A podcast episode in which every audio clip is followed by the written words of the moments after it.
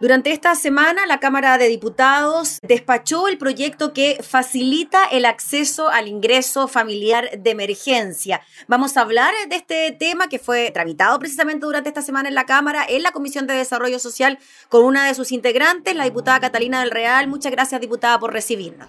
Hola, Gabriela.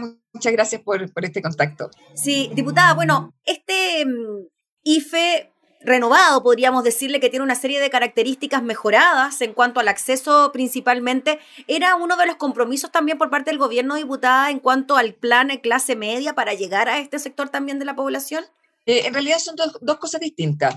El IFE es el ingreso familiar de, de emergencia, que, ha tenido varias etapas y varios trámites, eh, porque en realidad nadie en Chile, ni siquiera en el mundo, pudo diagnosticar lo que iba a ser esta pandemia. O sea, a nosotros nos hubieran preguntado en, enero o en febrero, que digamos, nos hubieran dicho van a estar cuatro meses encerrados, hubiéramos dicho eso es una locura, jamás va a pasar en en el país ni en el mundo pero esta pandemia ha sido tan inesperada, tan incierta, y finalmente hoy día la única solución es, prácticamente la vacuna, eh, y que no sabemos cuándo va a salir, eh, que finalmente se ha ido esto extendiendo y ha agravado mucho más la situación de, los chilenos y, de toda la gente. Por eso eh, como el gobierno no estaba preparado y nadie estaba preparado para algo así, eh, se empezaron a, en pasos a dar ciertas soluciones. Entonces, partimos por las personas que, que, habían perdido sus ingresos, que tenían que estar en su casa y personas más vulnerables, que no tenían absolutamente ningún ingreso, y a eso apuntó el, el bono COVID, que fue el, primer instrumento.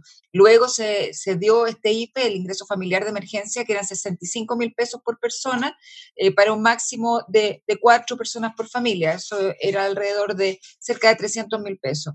Luego, como la gente seguía encerrada y se fue profundizando el problema económico en las casas, se hizo un IFE 2 que, que fue eh, para el 80% de personas más vulnerables, eh, con, ya no con la ficha del registro social de hogares, sino que con una nueva ficha, porque finalmente la gente que perdía sus su empleos, sus ingresos, era, era muy dinámico esto.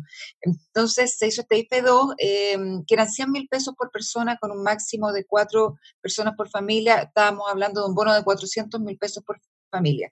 Pero eh, en el transcurso de, que se fue entregando este bono y que la gente fue postulando, nos dimos cuenta que, había que tener eh, más flexibilidad en el sentido de, hacerlo más expedito, porque había mucha gente que salía rechazado por un tema de la ficha, por algunos requisitos que se pedían, requisitos a, los municipios que tampoco estaban funcionando normalmente, y por eso eh, ayer se discutió en la Cámara y fue aprobado este, esta flexibilidad y esta, y esta mejora del, del IFE 2, que va orientado a, la, a las personas que, que, no tienen ingresos, pero ya en un, en un nivel más general.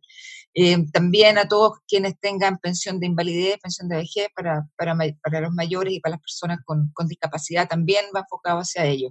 Es distinto a lo que, al proyecto que vamos a ver que está orientado a la clase media, que es un proyecto que, que se empezó a tramitar en paralelo con, con el retiro del 10% de la AFP, porque justamente había mucha gente de clase media que también había perdido sus ingresos y su empleo y que no eh, estaban en el fondo, no salían beneficiados con el ingreso familiar de emergencia porque, porque tenían un patrimonio más alto o porque a lo mejor estaban sujetos al seguro de cesantía, por ejemplo, o, les llegaba algún tipo de ingreso, pero igual estaban con, con mucho problema económico. Y es ahí donde entra entonces, diputada Cata Real, el bono de 500 mil pesos, ¿no? Este, claro, que es Eso otro. ya viene en, en el plan, en el plan clase media y este eh, proyecto entonces solamente, o sea, lo que hace es ampliar las posibilidades de acceso al ingreso familiar de emergencia, quitando un requisito bien importante como es la vulnerabilidad, ¿no?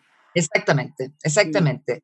Quita ese, ese, requisito, por lo tanto va a llegar a muchas más personas, va a ser mucho más fácil su, su postulación y su trámite y también va a ser mucho más rápido cuando las personas eh, por ejemplo, los que no han salido y apelan, las apelaciones también acotan los plazos para que sea más rápido.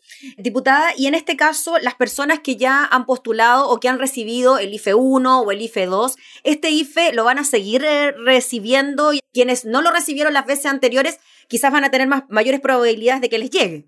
Exactamente, exactamente, esa es la idea. O sea, los que ya lo recibieron van a seguir recibiéndolo como siempre, pero para quienes no lo, no lo recibieron hoy día sí tienen la posibilidad de, de postular o de apelar y que, y que sí lo reciban.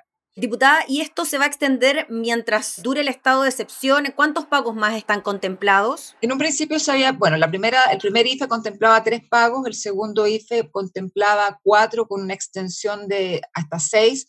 Eh, yo creo que como van las cosas es muy probable que, sea con la extensión de, hasta seis meses. Finalmente, diputada, para las personas que deseen postular, que no lo han hecho, que han visto una merma en sus ingresos, ¿usted cree que eh, bueno, falta el trámite en el Senado, pero una vez despachado ya este proyecto, ¿sí tienen posibilidades de postular y de acceder?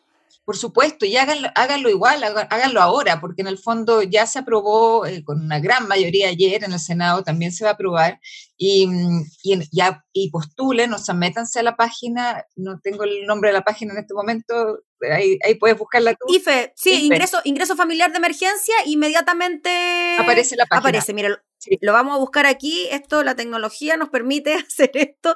Ingreso de emergencia.cl, www.ingresoemergencia.cl, y ahí aparecen ya todos los requisitos, ingresar el RUT, fecha de nacimiento, el número de documento. Es bien fácil ingresar y ahí se tienen que llenar algunos, algunos campos. Algunos datos, exacto, que postulen, eh, pero ya eh, que apelen también a los que les llegó notificación de que no estaban aptos, también que hagan las apelaciones porque hoy día va a haber mucha más flexibilidad y va a llegar a más, a más personas.